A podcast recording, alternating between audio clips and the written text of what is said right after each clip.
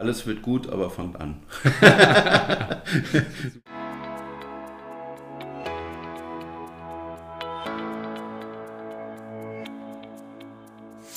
Hast du das Gefühl, dass der digitale Dschungel an Chancen und Möglichkeiten für dich und dein Unternehmen immer undurchdringlicher wird? Suchst du nach Strategien, Konzepten und konkreten Maßnahmen, um den digitalen Wandel erfolgreich zu meistern? Dann bist du hier genau richtig.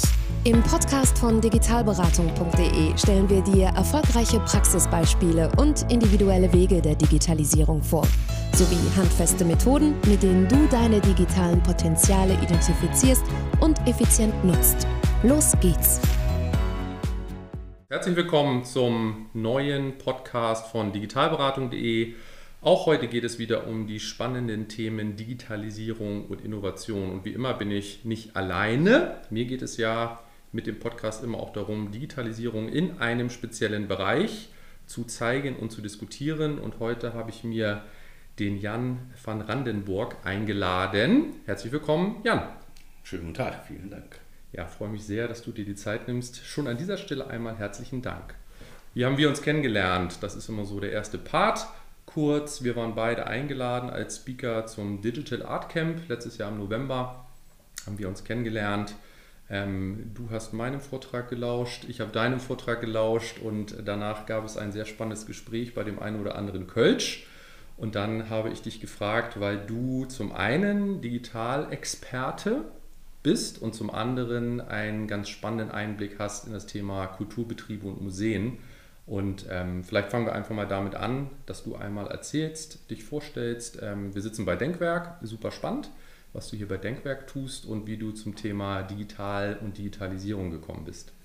Genau, das ist ein äh, weiter Weg, ehrlich gesagt. Er hat äh, 1999 angefangen, da habe ich mich nämlich selbstständig gemacht, ähm, noch im Studium und äh, habe dann 2003 zusammen mit einem Freund äh, eine gemeinsame Agentur gegründet, die namens Kuborg, ähm, die wir in Hamburg und Köln groß gemacht haben, war eine Digitalagentur wo wir schon viel E-Commerce gemacht haben, viel Social Media und im Endeffekt sehr viel in zweiter Reihe hinter großen Agenturen gearbeitet haben. Die haben wir dann äh, 2017 verkauft an eine andere Agentur und äh, im April bin ich jetzt, äh, letztes Jahr im April, bin ich äh, zu Denkwerk gewechselt und bin bei Denkwerk als Technical Director für E-Commerce und digitale Geschäftsmodelle quasi zuständig. Mhm. Was sind da beispielsweise so für Kunden und spannende Kundenprojekte, die du so aktuell herausstellen könntest? Habt ja ein relativ großes Kundenportfolio. Ja, genau. Wir sind sehr groß, 240 Mann in vier Standorten in Hamburg, Berlin, München und Köln. Und äh, wir betreuen zum Beispiel äh, Motel One ist ein großer Kunde bei uns, die Telekom ist ein großer Kunde bei uns. Wir haben vier Energiedienstleister, zum Beispiel auch die Mainova ist der Frankfurter Energiedienstleister. Ähm, wir haben den Digitaletat von Stork, also Knoppers, Toffifee und so weiter, was immer ein sehr schöner äh, Freudensprung sozusagen bei unseren Entwicklern ist, wenn die wieder uns ein Care-Paket geschickt haben. Mhm.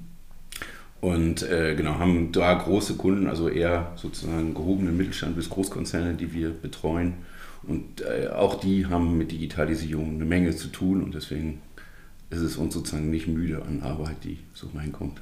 Das kann ich mir gut vorstellen. Du sagtest jetzt so, dein Hauptbereich ist E-Commerce, war und ist E-Commerce. Was leistet Denkwerk für diese Kunden sonst noch an Disziplinen? Also wir sind als Full-Service-Digitalagentur. Also wir machen von kompletter Markenstrategie, ähm, Analytics, ähm, UX haben wir eine große Abteilung, Design ist, ein relativ, ist so mit unser Steckenpferd überhaupt in sich. Also wir sind momentan gerade jetzt letzte Woche wieder verbrieft, drittkreativste Digitalagentur Deutschlands. Ähm, und haben 90 Mann Entwicklung, also sehr große Technik-Power auch dahinter, die dann alles, was vorne versprochen und erzählt wird, auch entsprechend umsetzen können. Mhm. Und ähm, damit eigentlich äh, sehr gut aufgestellt für alle Probleme, die sich so im Digitalen oft tun. Ja, super, sehr spannend. Bin gerade von Jan einmal durchgeführt worden, den wir dann im Konferenzraum angekommen sind, sagt er ja, und das gleiche haben wir gespielt, noch einmal auf der anderen Seite des Gebäudes, als äh, One-Man-Show immer ganz ähm, beeindruckend. Das ist so dein ähm, aktuelles Wirkungsfeld, was ich total spannend fand. Und ähm, wir erwähnten eingangs schon das Thema Digital Art Camp. dass du familiär auch Kontakt und Verbindung letztendlich zum Thema Bauhaus hast mhm. und Thema Digitalisierung in Kulturbetrieben und Museen, ähm, ja, auch Verbindung zu einem äh, Museum hast, dem Heinrich Neu Museum, Bauhausmuseum in Steinfurt. Erzähl doch mal ein bisschen was dazu, bitte. Genau. Ähm, mein Großvater Heinrich Neu war äh, offiziell der jüngste Bauhauskünstler, ähm, den es je gegeben hat. Also quasi nicht der letzte, weil das ist ja dann 1933 geschlossen worden, sondern der jüngste, ist mit 19 ans Bauhaus gekommen und hat dann da äh, unter anderem unter Mies van der Rohe, Walter Gropius und äh, sehr vielen bekannten Künstlern gelernt und äh, hat sein ganzes Leben lang gemalt, von in der Kriegsgefangenschaft äh, bis ins hohe Alter, ist dann 2003 in Mitte 90 quasi gestorben. Und ähm, er ist sozusagen in dem Ort, das, der Ort heißt Borkos, wo das quasi genau ist, ähm, ihm zu Ehren ein Museum eröffnet worden. Und als Teil der Familie, weil äh, meine Mutter ist schon verstorben, das heißt, ich habe quasi als Teil der Familie äh, dieses Museum gewisserweise geerbt, beziehungsweise bin da in den Vorsitz gewählt worden als derjenige, der da mithilft und äh, bin, äh, da ich ja in Köln wohne und damit äh, zwei Stunden Fahrzeit zwischen uns liegen, mit dem Museum bin ich so ein bisschen für die ganze Digitalisierung da zuständig, äh, für den Internetauftritt zuständig und für alles, was digital in dem Museum passiert. Und das ist äh, quasi mein Privat-Hobby und äh, mein Privatfeld. Okay. Und wie fängt man dann an? Also das ist ja immer so das äh, Spannende. Also wie muss ich mir das vorstellen? Ähm, das gab es ja jetzt auch schon, das Museum eine Weile. Und dann hast du gesagt, okay, wir können mal gucken, wie vielleicht auch digitale Möglichkeiten bei dem anderen oder an einen oder anderen Thema helfen könnten. Wie sahen denn da so die ersten Schritte letztendlich aus? Also der Austausch mit den auch dort handelnden Personen. Also und welche Themen konntet ihr identifizieren für das Thema Digitalisierung? Genau, man, man muss dazu sagen, sozusagen, das wird primär vor dem vor Ort wohnenden meiner Tante sozusagen geführt, die auch schon die 80 überschritten hat. Das heißt, in dem Moment, wo ich in äh, den Vorsitz gekommen bin oder auch ins Kuratorium, habe ich den Altersdurchschnitt erheblich gesenkt von den Mitgliedern, die da aktiv sind. Ähm, und dementsprechend muss man davor sehr vorsichtig sozusagen, genau wie bei vielen Kunden, sehr, sehr vorsichtig in der Digitalisierung vorgehen, um die alle abzuholen. Und es gibt natürlich diverse Möglichkeiten von sozusagen EC-Kartenzahlung, die eingeführt wird, äh, dass es nicht nur bar ist und gesagt wird, hier 600 Meter runter ist ein Bankautomat, wenn Sie irgendwas haben wollen. Ähm, das heißt, EC-Kartenzahlung ist eingeführt. Wir haben iPads ähm, verteilt, die dann je nach Ausstellung gegebenenfalls mit entsprechenden Inhalten befüllt werden und ein bisschen mehr Informationen machen. Es gibt einen Shop, wo Bilder gekauft werden können, äh, die allerdings auch mal überarbeitet werden muss wieder. Ähm, es gibt äh, die Internetseite, die im Endeffekt die Ausstellungen machen, die dann wiederum auch verteilt werden in jeweilige Blätter. Ähm, es gibt im, äh, in der Kontrolle sozusagen des Museums äh, haben wir versucht oder sind wir jetzt dabei, das einzuführen von Kamerasystemen, Sicherheitssystemen, äh, Zugangskontrolle und sowas alles, dass sowas alles in den äh, steht so manches noch in den Kinderschuhen, aber wir sind dabei, das alles entsprechend einzuführen, um uns so ein bisschen den Alltag im Museum zu vereinfachen. Mhm. Und so ein kleiner Sidestep so, das ist ja dann am Ende ein Familienunternehmen wenn ich das so verstehe. Genau, also wir sind nicht gefördert in irgendeiner Weise, sondern wir sind die, die Mitglieder durch Spenden oder durch die Besucher sind wir im Endeffekt ja. finanziert. Ja. Und macht es das aus deiner Sicht, du hast ja jetzt auch mit vielen Kunden zu tun, die jetzt nicht familiär mit dir verbunden sind, macht es das aus deiner Sicht leichter oder noch ein komplexer, wenn man eben auch zusammen mit Familienmitgliedern letztendlich dann ein ohnehin jetzt nicht ganz so leichtgängiges Thema der Digitalisierung vorantreiben darf? Ähm, es sind alle sozusagen ganz offen im Verhältnis ihres Alters zum Technikbereich sozusagen. Ja. Ähm, aber es sind, äh, auch die lernen immer dazu, auch alleine sowas wie, wie eine Telco-Konferenz, wo man sich einwählt und eine Nummer eingeben muss, um den richtigen Raum zu finden, mhm. ist eine gewisse Herausforderung, aber es äh, ist, auf jeden Fall sind sie alle offen dafür, weil sie halt merken, dass die Digitalisierung ihr, ihnen die Arbeit ein bisschen einfacher macht im mhm. Museum und insofern bin ich da wenig auf Barrieren gestoßen, sondern eher äh, darauf, dass sie sich wünschen würden, dass ich noch deutlich mehr Zeit meiner Freizeit äh, investiere, um da mitzuhelfen. Mhm. Und wenn du benennen müsstest, was waren so die drei dankbarsten Aktionen in der Digitalisierung jetzt im Museum, also zum Beispiel von mir jetzt mal dran gedacht, ich will jetzt nicht von Lead-Generierung sprechen, aber am Ende geht es ja auch darum, hatten wir ja auch beim Digital Art Camp drüber gesprochen, dem Museum, dem Kulturbetrieb zum Beispiel neue Besucher zuzuführen, ähm, das Führen innerhalb letztendlich des Museums, beziehungsweise gibt es vielleicht auch im Nachgang eine Möglichkeit, dass ihr die nochmal wieder ansprecht? Oder was waren so die drei Dinge, wo du sagst, Mensch, das hat uns wirklich Arbeit abgenommen. Darum geht es ja letztendlich. Also was wir gerade einführen und was wir quasi uns auch überlegt haben in, in mehreren Stufen und was uns natürlich hilft, weil wir es jetzt händisch machen, ist sowas, dass wir neben den reinen EC-Karten einfach aufnehmen, welche Leute kommen, woher kommen die, ja, wie sind sie auf uns aufmerksam geworden, ähm, waren die schon mal da, äh, haben die im Zweifelsfall Interesse an einer Jahreskarte, äh, oder nicht, äh, kann man die entsprechend damit für gewerben, weil sie dreimal gekommen sind und eigentlich für dreimal mehr Eintritt bezahlt hätten, als die Jahreskarte gekostet hätte. Ähm, und wir einfach jetzt so ein bisschen mehr Daten erheben, um auch mehr Grundgesamtheit zu haben, um dann im Endeffekt daraus Schlüsse zu ziehen, wie mhm. wir weitergehen. Das ist ein wichtiger Teil gewesen. Neben der reinen EC-Kartenzahlung, was einfach komfortabler ist, ne? also Convenience ist in allen Bereichen, gerade im E-Commerce, das Wichtigste. So, das heißt, wenn der Kunde da steht und sagt, ich hätte gern zweimal Eintritt und das eine Bild finde ich ganz schön, mhm. was ich als Druck für 20 Euro kaufen kann, dann muss das einfach funktionieren. Und das war ein, ein wichtiger Aspekt. Und äh, die ganze Sicherheitsthematik ist natürlich schon ein, ein sehr großer Teil gewesen. Ne? Dass in dem Moment natürlich irgendwie, wenn irgendwas aufkommt, äh, auf drei Handys eine SMS kommt, dass vielleicht irgendwas nicht ganz koscher ist äh, und derjenige dann hinfährt äh, ohne einen Herzinfarkt zu bekommen, weil er vielleicht schon vorher weiß, was da jetzt genau gerade vermeintlich ist. Mhm. Ja. Solche Sachen sind da schon ja. sehr hilfreich. Ja, spannend. Und dann berichtetest du mir auch, ähm, sowohl vor Ort als auch im Vorgespräch noch einmal, das ist ja jetzt ähm, ja, ein Familienunternehmen, ein spannendes ähm, Museum. Ich habe ja auch in einem äh, anderen Leben, vielmehr auch in Vorbereitung damals des Digital Arts Camp, ähm, mal ähm, Kunstgeschichte studiert und wirklich ganz spannend. Zumindest gibt das der Wikipedia-Beitrag ähm, her, dass ähm, dein Großvater auch von Wassili Kandinsky unterrichtet wurde und äh, Ludwig Mies van der Rohe. Mhm. Also, obwohl das bei mir wirklich schon Jahrzehnte her ist, wo ich dachte, ähm, das ist wirklich mal was ähm, ja, was Aufmerksamkeit erzeugt. Also sehr, sehr spannend. Das ist natürlich ein ähm, ähm, kleines Museum vergleichsweise, sage ich ja, jetzt mal, ja. zu vielen anderen, aber du berichtetest von ähm, einem weiteren sehr spannenden Projekt.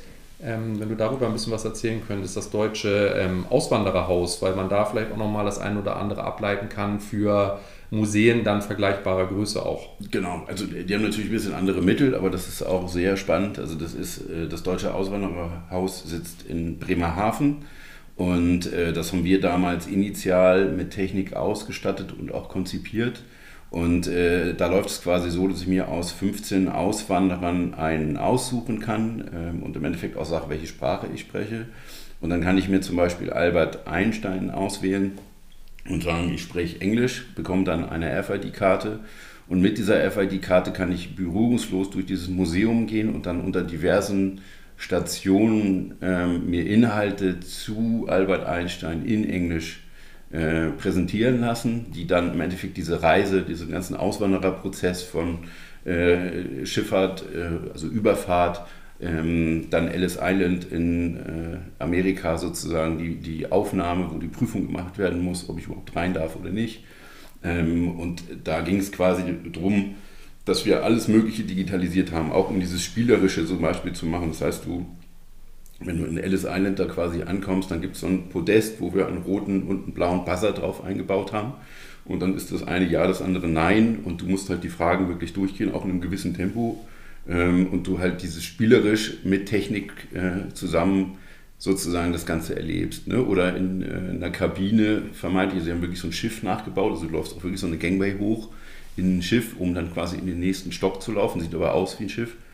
Und wenn du dann da in der, ähm, in der Toilette bist oder in der Kabine, wo ähm, die Toilette ist, dann ist das Waschbecken quasi unten im Boden abgeschnitten, von unten Monitor gegen geschraubt und äh, der Wasserhahn ist das Mausrad, mit dem ich dann quasi Informationen scrollen kann. Und solche Stationen wurden dann konzipiert, gebaut. Es hat super viel Spaß gemacht, mhm. ähm, das alles zu machen. und äh, sich mit zu überlegen, zusammen mit einem Partner damals haben wir das gemacht und wir haben sozusagen diese ganze FID-Steuerung, diese ganze Content-Befüllung und sowas da alles mit eingebaut. Das war zu deiner äh, Agenturzeit? Genau, das war noch sozusagen unter meiner eigenen Agentur. Ja. Ähm, genau. Ja, ja, sehr spannend, sehr spannend. Also kenne ich noch, wirklich hatte ich ja ähm, auch schon erzählt, ähm, in Washington mal im deutschen, ähm, nicht im deutschen, sondern da im Holocaust-Museum. Also ähnlich, also dieses ein, ein Annehmen einer äh, Identität, um dann selber das zu erfahren. Ähm, will jetzt nicht von Gamification in diesem Zusammenhang sprechen, aber es ist natürlich dieses Emotionale, dieses äh, Nahbare natürlich sehr, sehr spannend zu erleben durch Digitalisierung, sage ich mal. Ne? Genau. Also, also es ist quasi ein Vehikel, um es einfach noch einfacher zugänglich zu machen, finde ich. Und einen Preis gab es dafür, hast du mir erzählt. Genau, die haben einen Innovationspreis bekommen mhm. dafür, äh, weil es wirklich äh, in, in allen Ebenen sozusagen diese Technik durchgeschliffen war und wir auch, wie gesagt, da auch Besuchersteuerung zum Beispiel, da gab es so ein Kino, wo genaue Personenzahl eingelaufen ist, dann gab es eine Lichtschranke, wo die Leute durchgegangen sind, ab einer gewissen Lichtschranke wurde die Tür äh, quasi zugemacht und dann hinten wieder raus und so weiter. Also solche Steuerung wurde auch mit eingebaut. Und äh, das hat natürlich dem Museum viel äh, Möglichkeiten gegeben und im Endeffekt auch zum Beispiel Personal gespart, was jetzt da steht und darauf achtet dass, und abzählt, wie viele Leute da jetzt drin sind mhm. Raum. Ne? Mhm. Und solche Sachen ähm, waren da sehr hilfreich und äh, mhm. somit prämierungswürdig. Ja, absolut. ja, Glückwunsch nochmal an dieser Stelle. Ähm, hast du denn jetzt sowohl aus Denkwerk als auch ähm, anderen Kanälen noch weiteren Einblick in Kulturbetriebe jetzt zum Beispiel in Köln oder ähm, Museen, dass du da ähm, oder auch vom Digital Art Camp, wo du so, sage ich jetzt mal so, Strömungen wahrgenommen hast, wo die Reise so hingeht in Kulturbetrieben? Wir haben äh, lustigerweise sogar relativ große Cases hier bei äh, Denkwerk, die sich auch mit diesem Thema beschäftigen, die, die, im Endeffekt auch um Kunst gehen. Einer davon ist äh, Art for Global Goals. Also es gibt 17 äh, Ziele, die sich die äh, Vereinten Nationen quasi zusammen äh, überlegt haben, die es zu erreichen gibt, beziehungsweise Probleme, die es zu bekämpfen gibt, unter anderem Hunger. Und dafür haben wir damals äh, ein Briefing bekommen, wo es quasi darum geht, äh, könnt ihr bitte eine Galerie ins Internet stellen und äh, damit man diese Bilder sieht, weil Leon Löwentraut hat 17 Bilder gemalt, die genau diese Probleme quasi emotional, weil Bilder ein bisschen besser funktionieren, natürlich emotional, ähm, diese Werte und diese Probleme und die Lösungen zu präsentieren. Und ähm, wir haben dann gesagt, okay, eine Galerie ist vielleicht ein bisschen dünn gedacht und haben dann angefangen, eine App zu entwickeln, wo ich die Probleme, um dieses Bild dahinter zu erkennen, durchstreichen muss.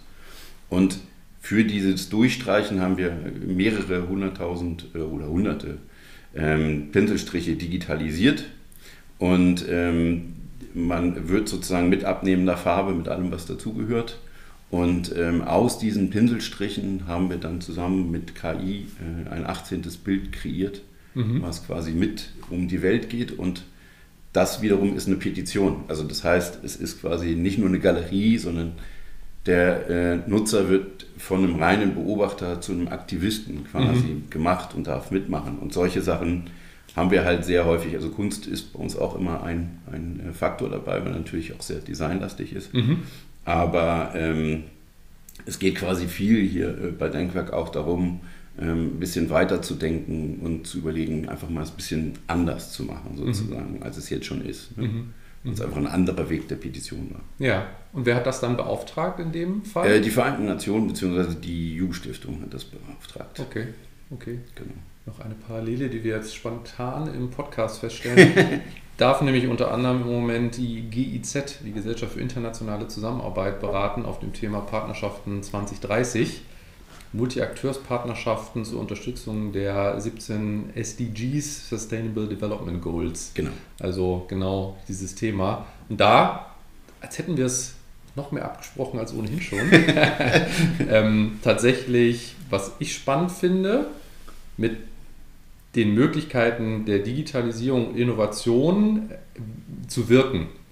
So, also das ist ja auch wieder letztendlich ähm, ein schönes Beispiel dafür. Letztendlich so meine Profession oder unsere Profession, die wir so haben und die Erfahrung letztendlich so für, ich sag's jetzt mal äh, ein bisschen salopp, so für Gutes einzusetzen. So, also die, ja. das, was ihr erfahren habt, auch als, als Denkwerk, du aus deiner persönlichen Historie, deswegen machen mir solche Projekte vor allen Dingen auch immer ganz viel Spaß. Also gerade ähm, in dem Fall dann auch wirklich ja, wertebasiertes äh, Growth Management oder Growth Marketing zu betreiben, sage ich mal. Ne? Dass da ein anderer Cause, ein anderer Purpose dahinter steht. Ja, in, in jedem Fall. Also ich, bin ich auch völlig dabei und äh, das Projekt ist auch mehrfach prämiert worden und äh, im Endeffekt auch die, die Nutzerzahl, die äh, über 600.000 waren, ist, äh, zeigt sozusagen den Erfolg des Projektes. Mhm. damit macht es natürlich umso mehr Spaß natürlich. Auch. Absolut. Absolut. Also die Petition ist mehr als übererfüllt, dann nehme ich an. In jedem Fall. Was ist da die Benchmark? Ich weiß das gar nicht für so eine Petition. Ich, äh, kann ich dir ehrlich gesagt auch nicht so genau sagen, aber wir, wir hatten irgendwie mal, äh, glaube ich, gewisse Nutzerzahlen angepeilt und die sind auf jeden Fall überschritten worden. Ja. Was wir uns oft hatten. Nutzen. Ja, ja. Nee, super spannend. Und dann hast du ja jüngst einen ähm, spannenden Artikel auch letztendlich veröffentlicht ähm, Thema, wie wird auch in anderen Unternehmen, das ist jetzt so ein bisschen der, der nächste äh, große Schritt, mit Digitalisierung und Innovation umgegangen in ähm, Unternehmen, die ihr beratet. Und was mich interessiert, was sind denn so die wichtigen ersten Schritte, wo du sagst, Mensch, da kann ich sowohl in E-Commerce als auch in anderen Disziplinen, die ihr jetzt als Denkwerk anbietet, so bei den ersten Schritten in die Digitalisierung unterstützen. Gerne natürlich so im Kultur- und Kunstbetrieb, aber auch auf anderen Kunden, weil der Artikel gibt ja auch ein Stück weit her, naja, die Branche, ist auch im Übrigen meine Erfahrung, ist gar nicht so relevant, weil die Herausforderungen überall ähnlich gelagert sind. Also ja. ist meine Wahrnehmung. Ja, ja, also, was, also ist das eine ähnliche Wahrnehmung, die du hast? Und was wären so deine ersten Schritte, wo du sagst, das kann man idealerweise zur Begeisterung und Motivation in der Digitalisierung eigentlich immer gut am Anfang tun? Genau, also mir ging es in dem Artikel um zwei Sachen. Einmal um so ein bisschen diese Begrifflichkeiten zu klären, weil irgendwie digitale Transformation sagt irgendwie jeder und es gibt irgendwie so Innovationen. Ja, und es gibt halt irgendwie das Gefühl, dass dieses Innovationsthema nur so ein Buzzword. Keiner kann sich genau so richtig was drunter vorstellen. Und so geht es halt auch vielen Unternehmen, ja, die sagen dann nur, oh, Gottes Willen, ich will mich da, ich weiß, A, weiß ich gar nicht, was es ist. Zweitens weiß ich überhaupt nicht, wie ich mich dem nähern soll. Und ähm, das ist halt was, wo wir als Agentur natürlich sehr stark helfen können. Und ich bin da völlig bei dir, dass das sozusagen was ist, was alle durchmachen müssen. Und wir kommen halt relativ häufig jetzt äh, in, in, das Unternehmen rein und machen dann einen Workshop, wo natürlich auch äh, so ein bisschen alle Karten auf den Tisch kommen, die das Unternehmen so hat, wo wir einfach so ein bisschen uns das beleuchten aus der Sicht, die wir haben als Agentur. Wir sind eine Agentur, die breit aufgestellt ist, die einfach auch gar keinen Fokus auf jetzt eine gewisse Branche oder so haben, ähm, und der Vorteil ist halt, es gibt halt natürlich alle kochen nur mit Wasser, ja, und es gibt, äh, der eine hat ein Problem und das wird gelöst. Und im Zweifelsfall kannst du halt dieses Problem, was du gelöst hast, auch woanders auf andere Branchen anwenden. Das heißt, aus meiner Sicht ist es immer wichtig, dass du quasi Problemlöser bist, als dass du gewisserweise Branchenkenner bist. Ja. Weil es als Problemlöser im Zweifel sogar viel hilfreicher ist, äh, reinzukommen, weil du eine ganz andere Perspektive und einen ganz anderen Blickwinkel hast als jemand, der schon seit 30 Jahren in der Branche ist mhm. und, und so weiter. Ne? Und das ist so ein bisschen wie, ähm, wie die, die Autos wurden auch nicht von den äh, Kutschenherstellern und von den Pferdehaltern erfunden, sondern von jemandem, der sich überlegt hat, dass es irgendwie anders gehen muss als das, was es schon gibt. Mhm. So. Und ähm, wir kommen halt rein, dann werden diese Karten auf den Tisch gelegt und dann mischen wir die einfach so ein bisschen neu und machen andere Perspektiven auf und suchen dann ähm, sozusagen mit diversen Workshops und Methoden, die wir erarbeitet haben, ähm, dann nach Lösungen oder nach, nach Möglichkeiten, wie man zum Beispiel AI mit einbringt, um äh, Dinge zu verbessern oder Sachen zu, zu minimieren, weil das ist ja, äh, und das ist auch so ein bisschen Teil des Artikels, dass man sagt, okay, die, man soll auch so ein bisschen die Angst haben, überhaupt irgendwie mal anzufangen, ja, weil es geht jetzt nicht darum, das nächste Netflix und das nächste iPhone zu erfinden, sondern einfach auch nur äh, Innovation oder digitale Transformation, auch wenn ich einfach anfange, irgendeinen Prozess zu verbessern. Das heißt, ich kann an meinem Produkt arbeiten, ich kann an meinem Prozess arbeiten, ich kann an Services arbeiten. Und wir haben Kunden, wo wir ähm, im Support mehrere Mitarbeiter einfach in bessere Positionen gebracht haben, wo sie dem Unternehmen viel mehr bringen, als irgendwelche Artikelnummern rauszusuchen über den Support oder äh, mit Image Recognition. Ähm, dann gibt es was, ein Produkt, wo ich was ändern kann. Oder dass ich einfach sage, okay, ich mache nochmal ein zweigleisig, ein ganz anderes Standbein auf mit der Fähigkeit, die das Unternehmen hat. Und manchmal braucht es dafür die Agentur, um diese Fähigkeit von außen überhaupt zu sehen, weil alle in so ein bisschen äh, betriebsblind in, mhm. in, in, ihrem Unternehmen sind. Mhm. Ne? Mhm. Ja. Genau. ja, also teile ich auch wirklich so das Thema. Ähm, Habe ich ein bisschen für gebraucht, um das ähm, auch in der Beratung festzustellen. Es ist ein Vorteil, wenn man die Branche nicht kennt. Genau. Wo ich Sehe am Anfang ich dachte wirklich so, du musst ganz tief letztendlich in der Branche drin sein. Ähm, Thema äh, bedingungslose Kundenzentrierung, sage ich immer so, sich wirklich in die Jetzt geht's los äh, mit dem Bingo, sage ich mal, ne? also in die Persona, in die Buyer-Persona letztendlich zu versetzen, beziehungsweise einfach ganz äh, High-Level zu sagen, ich bin Kunde, verstehe ich, wer ihr seid, was ihr macht, wie sich mein Leben verbessert und was ich tun muss, um eure Produkte, Services und Dienstleistungen in Anspruch zu nehmen. Tue ich das nicht, egal an welchem Touchpoint, dann ähm, äh, hat man zumindest das erste Projekt was man mal angehen kann. Und oft ist das dann auch in der Kommunikation begründet, meiner Meinung nach. Genau, und die Sache ist, in dem Moment, wo du die, die Branche nicht kennst, kommst du halt im Zweifelsfall auch auf Lösungen, auf die die selber nicht kommen. Ne? Weil man muss, darf ja nicht denken, sozusagen, dass die jetzt, es gibt Firmen, die sind seit 100 Jahren erfolgreich und sind am Markt, sind gegen alles Mögliche, haben sich durchgesetzt, ja, politische Entwicklungen, Stürme, alles. Und äh, haben auch schlaue Menschen da dran gehabt, die sich sehr viele Gedanken und sehr viel Gehirnschmalz da reingesteckt haben, in welche Ideen. Ja, und da geht es ja nicht darum, dass du jetzt da ankommst und sagst, auf, ist alles Blödsinn, was ihr uns gemacht habt und jetzt komme ich mit, äh, ne, oder nimm noch einen mit, der hat zwei Jahre Berufserfahrung, pass auf, und wir erzählen euch jetzt, wie das hier eigentlich zu laufen hat. Sondern es geht ja quasi darum, dass man einfach mit den Mitteln, die wir einfach als neue Generation oder als jüngere Generation äh, mitbringen, dass ich auf der Basis ganz andere Möglichkeiten im Zweifelsfall habe, die man on top zu dem machen kann, was derjenige irgendwie macht. Ja? Mhm. Man wird ja nicht anfangen zu sagen, wir machen jetzt das Modell, was ihr bisher gemacht habt, das könnt ihr einstampfen, wir machen jetzt ein anderes, sondern du würdest ja immer einfach was zusätzlich mal ausprobieren, mhm. um zu gucken, ähm, wie es läuft, weil du in dem Moment, wo du ein neues Produkt machst, du einfach mit so einem Schnellboot schnell irgendwie mal was ausprobieren kannst, als dass du den ganzen Tanker um, umtopfst ja? ja. oder irgendwie äh, um, um, umbiegst. Ja.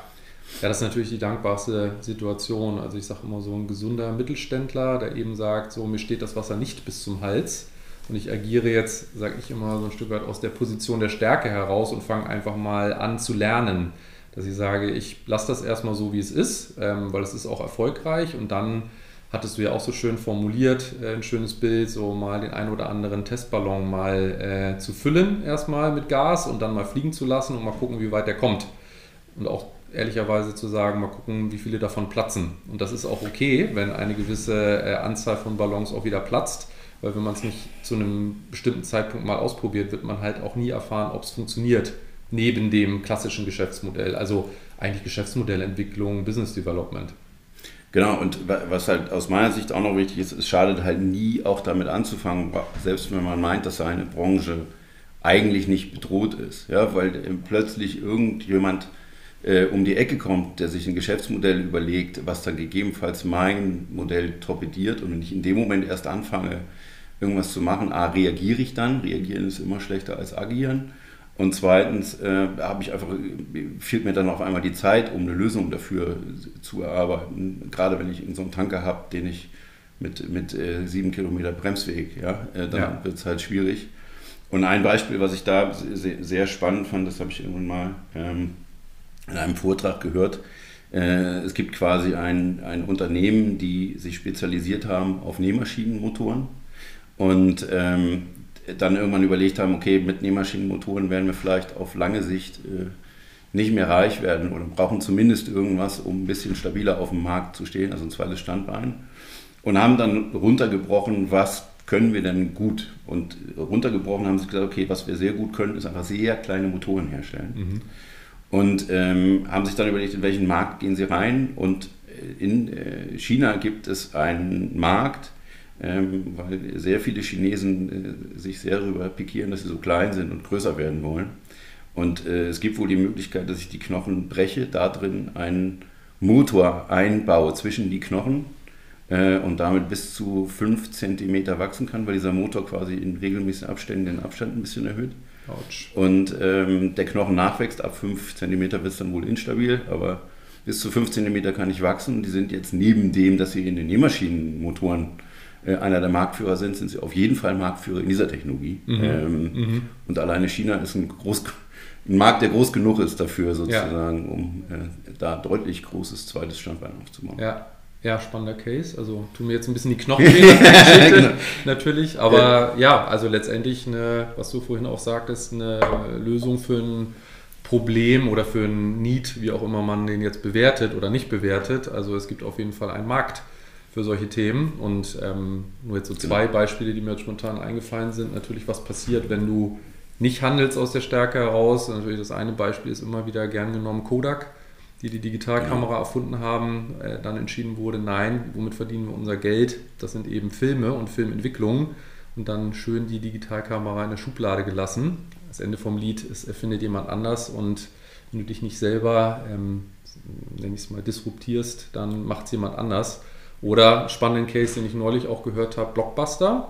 Ähm, wo ich auch wusste, so gut, das ist äh, Netflix eigentlich heute. Ja. Nur warum sie es nicht entschieden haben, konsequente erste Schritte in die Digitalisierung zu gehen, weil Blockbuster lange, habe ich nicht nachrecherchiert, aber es klingt plausibel, das meiste Geld verdient hat nicht am Verleihen von Filmen, sondern an diesen Überziehungsgebühren. So dass sie eben auch gesagt haben, das ist per se nicht unser Business, aber damit verdienen wir das meiste Geld. Und wenn wir jetzt anfangen zu streamen, gibt es das ja per se nicht mehr. So, der Rest ist Geschichte, sagt man dann an dieser Stelle gerne. so, wo man sagt, gut, wenn du es nicht selber tust, dann wird es einen anderen Player geben. Und symptomatisch ist ja wiederum, dass es selten die Branchengrößen sind, die dann so einen Markt auch zukünftig besetzen. Das ist eben immer wieder spannend. Und dann sind wir vielleicht auch wieder bei der Perspektive, es braucht einen von außen, der sagt, das Thema ist spannend, aber nicht mehr zeitgemäß. Ja, ich glaube, also ich, es, es gibt ja, glaube ich, auch das Gerücht, dass äh, Steve Jobs den iPod eigentlich in Nokia einbauen wollte und dann festgestellt, das geht irgendwie alles nicht. Und dann gesagt, okay, dann muss halt ein eigenes Telefon machen. Und dann gesagt, dann, dann machen wir halt ein eigenes Telefon. Ne? Ja. So, ähm, ja. ja. Und äh, das ist dabei, aber es gibt halt gerade bei, bei Blockbuster ist halt auch, die haben auch dann darauf gehofft, dass sozusagen die Streaming-Qualität einfach so gering ist, dass kein Mensch pixelig mit Hackern und immer Buffering und so weiter gucken will Ne? Und mittlerweile hast du halt einfach ein Internet, wo du irgendwie 4K-Filme gucken kannst. Und ich hätte zu Hause noch nicht mal einen Player, mit dem ich 4K überhaupt abspielen könnte, wenn irgendwas wäre. Ja. Ja gut, das ist dann immer die Frage auch des Timings, so, genau. dass man natürlich eben gucken muss, wie weit ist der Markt und manchmal ist man manchmal zu früh. Das kann ja sein. Aber deswegen einfach Dinge letztendlich auszuprobieren. Noch einmal auf das Thema, so jeder hat ja so einen Werkzeugkoffer, so zum Thema Innovation und Digitalisierung, sage ich mal, so Lieblingswerkzeuge. Wenn jetzt auf dich ein Kunde zukommt, ob jetzt im Thema E-Commerce oder nicht, und sagt, wir wollen das Thema Innovation angehen, hast du dann äh, so ein Lieblingswerkzeug, Klammer auf Workshop, Klammer zu, wo du sagst, also damit ist man eigentlich auf der sicheren Seite. Das würde ich jedem erstmal empfehlen, wenn ihr auch reingeht oder du reingehst oder in den ersten Kundengesprächen. Damit kann man auf jeden Fall mal gut starten, wenn man innovieren will. Von Digitalisieren rede ich jetzt noch gar nicht. Ja, also, dass man ja. sagt, äh, sagst du ja auch, Begrifflichkeiten, das ist so ein bisschen am Jonglieren, alle. Also gibt es so ein Standardwerkzeug, wo du sagst, das mache ich eigentlich am liebsten oder das ist am effizientesten, wenn man damit beginnen will? Äh, nee, weil im Endeffekt, also wir haben mehrere Werkzeuge und äh, im Endeffekt ist das lustigerweise irgendwie immer sehr speziell, weil natürlich auch jeder so einen anderen Reifegrad in der Digitalisierung hat, also du immer einen anderen Startpunkt irgendwie im Zweifelsfall der Reise hast und äh, damit nicht irgendwie mit einem Tool quasi mit, mit einem Hammer jeden Nagel triffst sozusagen, mhm. ne? Mhm. sondern du musst halt gucken, aber wir haben ein Design, also ein Business Design Sprint, der da sehr gut helfen könnte. Wir haben auch einen AI-Workshop, wo es quasi darum geht, ähm, einfach zu gucken, welche Probleme gibt es denn, ja, oder oft überhaupt über die ganze Seite, was würde euch alles einfallen. Und dann geht man, wenn man diese Probleme identifiziert, hin und guckt dann in diversen Klassifizierungen mit Beispielen, die wir haben, äh, wo AI gegebenenfalls eine Lösung sein kann, mhm. um irgendwas davon zu lösen. Also dass man jetzt gar nicht sagt, müssen jetzt alles auf AI umstellen, sondern einfach nur gucken, welche Möglichkeiten, äh, die viele einfach nicht auf der Uhr haben, weil gerade AI so ein Thema ist, ähm, wo, wo viele noch sehr unbedarft sind. Ähm, wir einfach versuchen, das dann heranzuführen. Und ähm, das ist so ein bisschen das, wo wir vorhin auch schon gestriffen haben. Ne? Es ist ähm, gerade in der Digitalisierung, wenn wir irgendwo reinkommen, ist es halt nichts, wo die sagen, hier guck mal, das sind alle unsere Karten, ja, wir uns dann in unser Kämmerlein einschließen und dann irgendwas erarbeiten, was wir denen dann wieder über den Zaun werfen und sagen, viel Spaß damit, mhm. sondern es ist halt Zusammenarbeit. Ne? Also du kannst ja gar nicht dieses Hoheitswissen haben, was der Kunde irgendwie hat.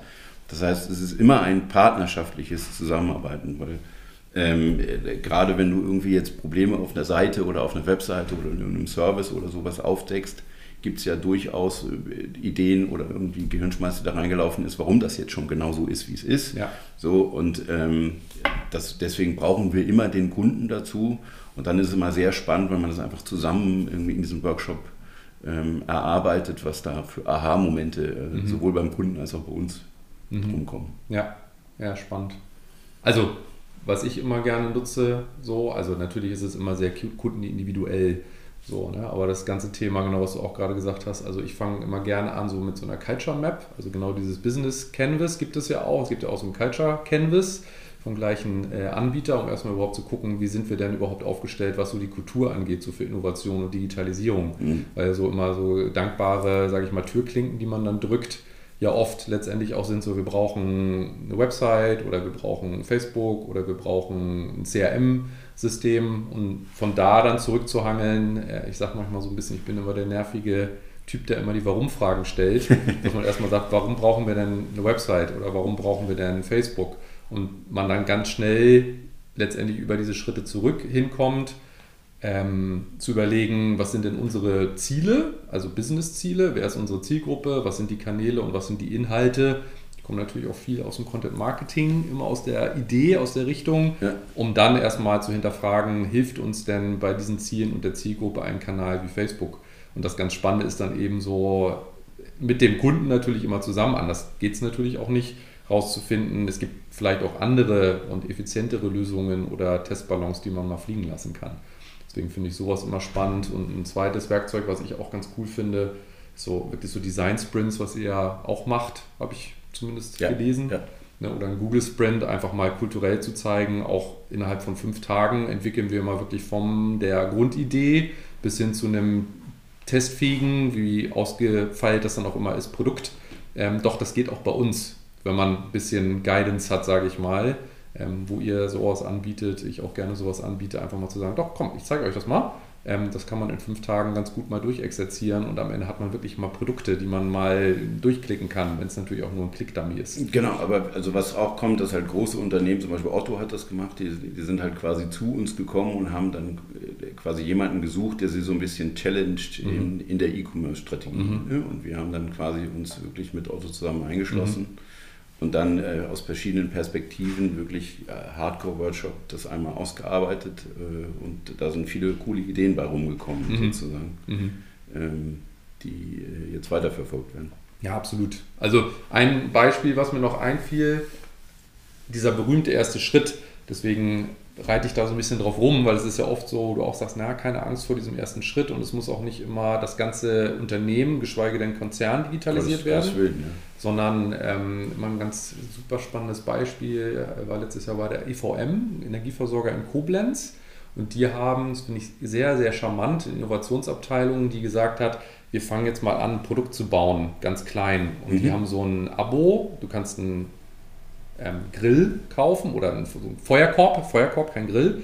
Und du kriegst ein Abo für Feuerholz. Das kommt dann innerhalb von einem Umzugskarton, kriegst du das halt nach Hause geschickt, hast ein Abo, so dein Lagerfeuer für zu Hause ist die Idee. Mhm. So, wo wir dann auch eingestiegen sind oder ich gefragt habe, denke ich manchmal ein bisschen zu schnell dran, da könnt ihr doch kein Geld mit verdienen als Energiekonzern, ähm, wo die Kollegen dann ganz transparent sagten, da geht das uns das gar nicht drum, da sofort mit zu monetarisieren, sondern was wir rausfinden wollten ist, wie innovieren und digitalisieren wir, wie bauen wir Produkte äh, neben unserem Kerngeschäft. Und nur rauszufinden, die Buchhaltung weiß nicht, wie sie Holz einkauft, das Facility Management findet es nicht so gut, dass das Holz immer irgendwo liegt und mhm. transportiert das dann von A nach B nach C, wo ja. dann, wenn Holz bestellt wurde, äh, ja, gesucht wurde erstmal, wo liegt es denn jetzt? Ähm, und da erstmal rauszufinden, wenn wir innovieren, dann brauchen wir den Prozess und über ein solches Produkt, was handfest ist, finden wir raus, wo es im Moment bei uns in der Organisation noch hakt. Das finde ich super spannend. Also wirklich so diese Schritte einfach erstmal durchzugehen, um erstmal zu lernen, wie entwickeln wir denn Neues. Also das finde ich auch ähm, ja, ganz schön als ersten Schritt, dass man sagt, sucht ihr doch mal ein Produkt, ihr habt euer Kerngeschäft, eure, Herausforderungen, vielleicht auch ähm, Produkte, die gewünscht sind und dann fangt doch mal an zu entwickeln. Also so ist auf jeden Fall ein Ansatz und bei uns ist auf jeden Fall einer immer, dass man sagt, okay, welche Probleme sind denn? Ja? Also es ist immer wichtig, dass das, womit du anfängst zu digitalisieren, ein Problem löst, was entweder du hast oder dein Kunde hat. Ja? Und wir haben einen äh, Kunden quasi, das ist ein Schlüsseldienst, ich darf den Namen nicht sagen, aber ähm, ein Schlüsseldienst, für den wir konzipiert haben, wie man sozusagen das auch machen kann, ähm, dass man gerade die horrenden Gebühren, die jetzt, wenn ich jetzt einfach nur die Tür zugezogen habe, äh, kommt für 300 Mann der Schlüsselmann, macht es wieder auf, ja, und jetzt gibt es quasi ähm, einen, einen, Schlüsseldienst und ich kann mittlerweile mit den Handykameras, äh, die ja 3D fotografieren kann, ist die Technik, äh, wenn man es weiterentwickelt, so weit, dass ich ein Foto von einem Schlüssel mache, mhm. ähm, dieser Schlüssel nachgemacht wird ähm, automatisch und dann ähm, so schnell als möglich quasi nicht in die DRL-Post gesteckt wird, dann ist er vier Tage später da, sondern äh, die Idee war, dass ich quasi die Food Services äh, nutze, die ja auf so Mikro- und Klein- und Schnelllogistik ausgelegt sind, um dann den Schlüssel quasi darüber auszuliefern. Ne? Mhm. Und dann ist es quasi wie so eine Art Versicherung. Ich habe halt vorher diesen Schlüssel hinterlegt und äh, in dem Moment, wo ich ihn brauche, sage ich, jetzt ist es soweit und mhm. dann kommt halt eine Viertelstunde später der Schlüssel und äh, kostet halt keine 300, mhm. ne? sondern mhm. deutlich weniger. Und das ist einfach auch ein Geschäftsmodell mit dem, was sie einfach erweitern können, ähm, um das hinzuzufügen. Ja, sehr smart. Ja, wirklich so Produkte aus dem Kerngeschäft heraus zu entwickeln und neue Services anzubieten letztendlich. Ne? Genau, und sowas macht halt Tiere Spaß, das sozusagen sich irgendwie wirklich zu überlegen und welche Möglichkeiten man dann irgendwie hat. Ne? Ja. Und äh, deswegen ist es dann manchmal nur, wie gesagt, ein Problem und dann gucke ich halt, welche Möglichkeiten habe ich das zu lösen und äh, einfach zu helfen. Ja, ja, absolut. Plus natürlich die ganzen Möglichkeiten. Wie gesagt, das ist auch immer eine Frage des Timings, 3D-Druck ähm, und dergleichen, was du ja auch in deinem Artikel auch genannt hattest, ne, ob das jetzt Unterlegscheiben sind, also ganz neue Geschäftsmodelle, dass man sagt, ja, auch als kleiner Mittelständler oder Einzelbetrieb hat man Möglichkeiten durch die Digitalisierung, die man vor ein paar Jahren gar nicht gehabt hat. Also sowohl in der Produktion als auch in der da ist es wieder Lead-Generierung. Ne? Genau, also ich habe halt mehr Möglichkeiten, ich habe aber natürlich auch mehr Probleme und mehr Bedarf. Ne? Also ich habe äh, im Endeffekt, äh, das habe ich auch in diesen Artikel reingeschrieben, die, die neuere Generation geht halt davon aus, dass sich alles ihnen anpasst. Ja? Früher haben wir, äh, wenn, wenn es halt so war, dann gab es halt nur Fernsehen, ja, und dann gab es irgendwann mal für die Älteren unter uns noch den Wunschfilm am Sonntag, wo mhm. du so vermeintlich den Eindruck hattest, du hätt, kannst wählen, weil du zumindest aus drei äh, Filmen wählen konntest, wo du vorher anrufen konntest. Mhm. So, und mittlerweile guckt halt keiner mehr normales Fernsehen von der jüngeren Generation, weil die halt mit YouTube, Netflix äh, das einfach dann gucken können, wenn sie es wollen. Ja? Mhm. Und dann auch einfach der Bedarf anderer ist. Und äh, früher hast du 1000 Unterlegscheiben gekauft, weil es einfach schwierig war, die logistisch irgendwie hinzukommen, hast du die auf Vorrat gelegt und heutzutage wollen die halt 13 Stück kaufen, weil sie jetzt gerade 13 brauchen. Ja, und die viele Unternehmen sind halt logistisch gar nicht darauf ausgelegt, das zu verschicken. So, mhm. Und das heißt, du hast auf der einen Seite den, auch den Druck, der irgendwie automatisch erzeugt wird, dadurch, dass die, der Bedarf einfach ein anderer ist. Mhm. Mhm. Ja. Und ähm, dafür aber mehr technische Möglichkeiten, um es vermeintlich auch zu lösen. Ja, absolut absolut. Super, sehr schön. Wo kann man dich erreichen, wenn es um Thema Digitalisierung, Innovation geht? Wenn jemand sagt, Mensch, ähm, Denkwerk hört sich spannend an. Der Jan hat natürlich auch viele schlaue Dinge gesagt. Wo findet man dich? Bei Denkwerk auf der Seite bin ich sicherlich, ich glaube, es gibt sogar einen Blog, wo ich nochmal erwähnt werde, aber ansonsten bin ich bei LinkedIn, äh, Xing, äh, Instagram bin ich zu erreichen. Sehr spannend. Und, äh, ja. Super. Und Gerne. vielleicht noch so motivierende Worte zum Thema Innovation und Digitalisierung an ja, ähm, alle Unternehmen, Mittelständler. Ähm, äh, was möchtest du denen mitgeben? Ja, alles, alles wird gut, aber fangt an. Super. Ein sehr schönes Schlusswort. Dem ist nichts mehr hinzuzufügen. Ich danke dir für deine Zeit. Vielen Dank ähm, für die Einladung. Den großen Abriss innovieren, digitalisieren in Unternehmen plus Kultur und Museumsbetriebe. Vielen Dank für deine Zeit, Jan.